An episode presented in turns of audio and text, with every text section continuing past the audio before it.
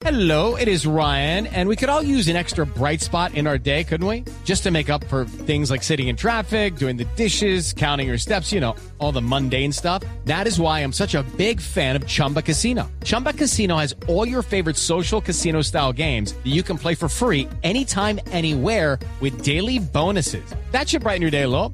Actually, a lot. So sign up now at chumbacasino.com. That's chumbacasino.com. No purchase necessary. BGW. Void were prohibited by law. See terms and conditions. 18 plus. Doña Lupi, eh, quiero ir al pabellón Hot Rod que dirige eh, Enrique Leito. Sí, qué Hay locura. que, hay que ver las cosas que van a llegar. Además, va a ir Suena Segura y Steve con la dragona. Qué bueno. Eso está muy bien. Me gustó una cosa. ¿Qué? Eh, la aspiración del evento es convertirse en el Cima Show colombiano. Maravilloso. Bravo, bravo. Sí, tienen, tienen una tarea Tiene- interesante entre manos. ¿Tiene las manos libres, Lupi? ¿Sí? Sí. ¿Quieres alistar unos aplausos? Sí. ¿Quieres alistar el pañuelo? ¿Te quieres preparar para emocionarte? Ay, por Dios, ¿qué pasó? porque ya tenemos en línea a un verdadero orgullo colombiano. Se sigue sacudiendo la arena de las dunas Ay, ya, ya, del todo. desierto peruano.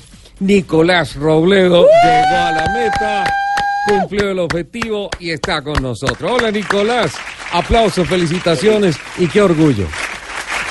Hola, ¿cómo están? Eh, la verdad sí, muy contento de haber cumplido el objetivo y bueno, aquí estamos con el nombre de Colombia muy en alto. No sé por dónde empezar esta charla, Nicolás.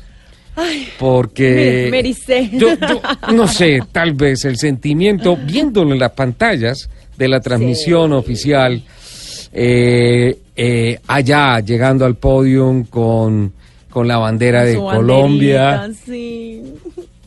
y los ojos aguados. Pero es que nos hizo llorar a todos, No, además. sí. Esto fue tremendo, Nicolás. Qué sentimiento ese instante, ¿no? Sí, la verdad es algo indiscutible. Traté de, de poderlo transmitir a la gente pues, eh, por Instagram. La gente igual lo pudo ver por Fox. Y hubo dos momentos muy emocionantes. Uno fue llegar a la meta eh, cuando terminamos el disco. Realmente no fui capaz de contener las lágrimas. Creo que el trabajo de todo el año, eh, todo lo que hemos pagado y todo lo que lo que significa estar acá, pues eh, no fui capaz de contenerlo. Y bueno, ya cuando pasamos por la rampa, pues ya ese grito de victoria y ese grito de haberlo logrado, la verdad, me salió del alma y del corazón. Y, y bueno, y, y- y prometimos estar con la bandera de Colombia y creo que lo logramos. Pero todos nos emocionamos contigo, todos. Bueno, no, esa es la idea y pues la verdad se siente, se siente el abrazo de todo el mundo, la fuerza de todo el mundo, mucha gente envió mensajes, mucha gente estuvo pendiente y bueno, estuvimos con los Mauricios dando fuerza y, Ujú. y tratando de, de terminar de la mejor manera.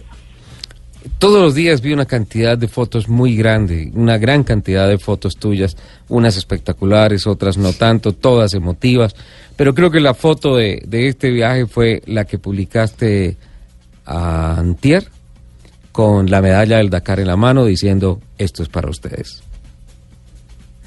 Sí, la verdad, lo que te digo, Ricardo, ese, ese sentimiento es único y, y sí, esto es para Colombia, esto es para que la gente se dé cuenta que los sueños son posibles y que vamos a seguir soñando y que la idea es seguir haciendo cosas para que la gente se pegue de los sueños y lo logremos entre todos. Nico, ¿podríamos definir esta edición del Dakar como eh, relativamente corto pero muy duro? Pues el mismo director de carrera lo dijo en televisión y dijo, es el más selectivo de todos. Solo terminamos el 53%. La gente pensó que porque iba a ser corto en kilómetros iba a ser fácil y la verdad muchos motores no aguantaron. Hubo muchos abandonos y creo que ese 53 se aumenta porque los side by side y los carros se pudieron reenganchar con color naranja. Entonces eso ayudó a subir un poquito el promedio. Si no, creo que hubieran sido, hubiéramos sido menos los que hubiéramos terminado. Creo que fue un acierto la norma del reenganche, ¿no? Sí, porque si no, yo creo que por ahí el 45% apenas se hubieran podido Sí. terminar realmente.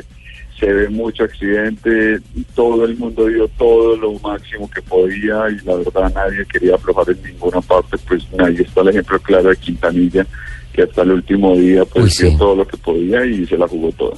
Sí, sí. Eh, ¿Algún día crítico a lo largo de todas las etapas en donde de pronto hubiera estado ahí presente el riesgo de abandonar? Creo que el día más duro fue el noveno. El noveno día, cuando arranco, arranco con la cabeza un poco loca. Esa salida en, en línea de la playa me hace perder como toda la concentración y la verdad en el kilómetro 120 me tocó parar y decir, bueno, ¿cuál es el objetivo? ¿Si vamos a terminar o vamos a tirar todo aquí en este momento? Porque pues tuve dos, dos sustos grandes. Entonces creo que ahí fue el momento en que dije, bueno, parar, pensar, analizar y ahí fue creo que el momento decisivo para poder terminar este acto. Ese fue, ese fue un tema mental, ese fue un tema deportivo, pero y en la parte técnica de pronto hubo algún momento en donde eh, pudiese venir el fantasma de, de la falla o algo así para decir hasta aquí vamos. Hubo dos, realmente. Creo que fue cuarta etapa, si no estoy mal, que había una puerta cerrada, creo que fue la cuarta etapa. Había puerta cerrada, o sea que teníamos que pasar por un punto antes de cierta hora. Eh, pasé el punto de los 20 kilómetros en daño una llanta. Tuve que solucionar, me demoré cuatro horas solucionando, pero bueno, lo logré, terminé la etapa, ese fue uno. Y en la última, antes de salir a la etapa, en la noche antes de salir a la décima etapa ya fue terminar, eh, Lola no había fallado, Lola se llamaba en Guatemoto. Y hicimos todas las pruebas necesarias y antes de, de- de ya irnos a acostar, Lola falló, eh, se, se bloqueó totalmente en la parte eléctrica y tocó bajar todo y los mecánicos tuvieron que trabajar toda la noche para poder salir el último día. Pero bueno, gracias a Dios tengo un buen equipo de trabajo y, y las fallas fueron mínimas y creo que la de la cuarta etapa es un error mío de, de tratar de arriesgar en donde no se debía y bueno, lo terminamos que es lo importante. Lola va para Argentina y tú vienes mañana para Colombia, creo que es así. Sí, señor, correcto. Nosotros nos volvemos mañana para Colombia. La idea es estar en Bogotá miércoles y jueves y estar en la primera fecha del campeonato que lo hablamos con Fernando, sabes que lo tuviste ahí, que Ujú. es en Bogotá. Y así empezaremos pues el año a ver qué pasa. No sabemos si hay campeonato argentino, cuáles van a ser las fechas. Entonces, pues por ahora lo seguro es Colombia y ahí nos vamos a concentrar. Sí, y interesante ver cómo va a ser el calendario a lo largo de este año y pues obviamente esperar a que las negociaciones con los gobiernos de, de Argentina, de Chile, de Paraguay vengan bien para que para que se salga de la cabeza de los directivos de ASO eh, la idea de regresar con el Rally a África, porque eso complicaría en costos mucho más las cosas, ¿no? Sí, creo que, que como lo decían, pues esperemos que por lo menos un año más esté aquí. Hay noticias en Paraguay, hay noticias en muchas partes, pero son solo rumores, hay que esperar a que, a que negocien y que de verdad pues nos digan y nos, porque eso nos va a dar pie a muchas más carreras, porque irían a hacer Dakar Series de acuerdo donde sea pues como, como el Dakar, entonces eso ayuda para poder entrenar.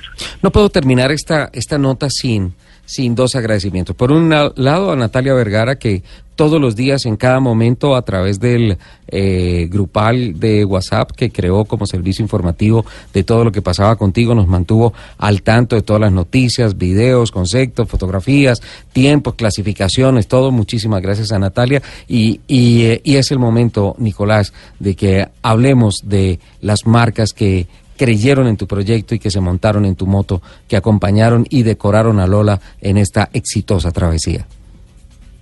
Pues la verdad, sí, primero agradecerle a Natalia por su trabajo, fue excelente. Eh, Grid Comunicaciones siempre ha estado ahí. Eh, tenemos a ADT Motowear, que pues no nos ha- nunca nos ha abandonado. Tenemos a la Feria de las Dos Ruedas, que es ahora en mayo en Medellín. Tenemos a ABC, que es el campo donde entrenamos. Tenemos a Ferrosbel, tenemos a Grupo Logístico, a 838, a la Liga, que la Liga de Motos de Antioquia, que siempre está presente, está de Moto, y Soul Biker, quien nos hace pues todas las chaquetas y todo, que ya lo estamos internacionalizando porque pues la vestimenta a mucha gente le gustó y ya quieren que les hagan las chaquetas desde Colombia, entonces es importante. Qué bueno, qué bueno. Mira para lo que sirve el deporte, ¿ah? Qué bien.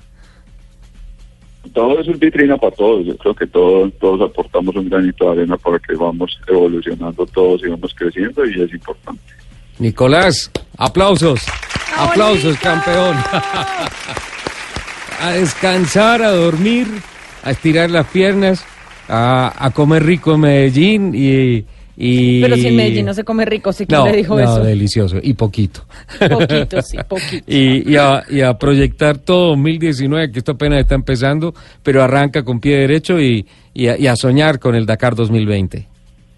Muchas gracias por el apoyo, por estar pendientes y bueno, vamos a seguir soñando y que la fuerza nos siga acompañando por poder seguir creando sueños y, y haciendo sueños realidad. Qué bueno, 11.54, ahí está. Nicolás Robleo, cumplió la promesa, Lupe.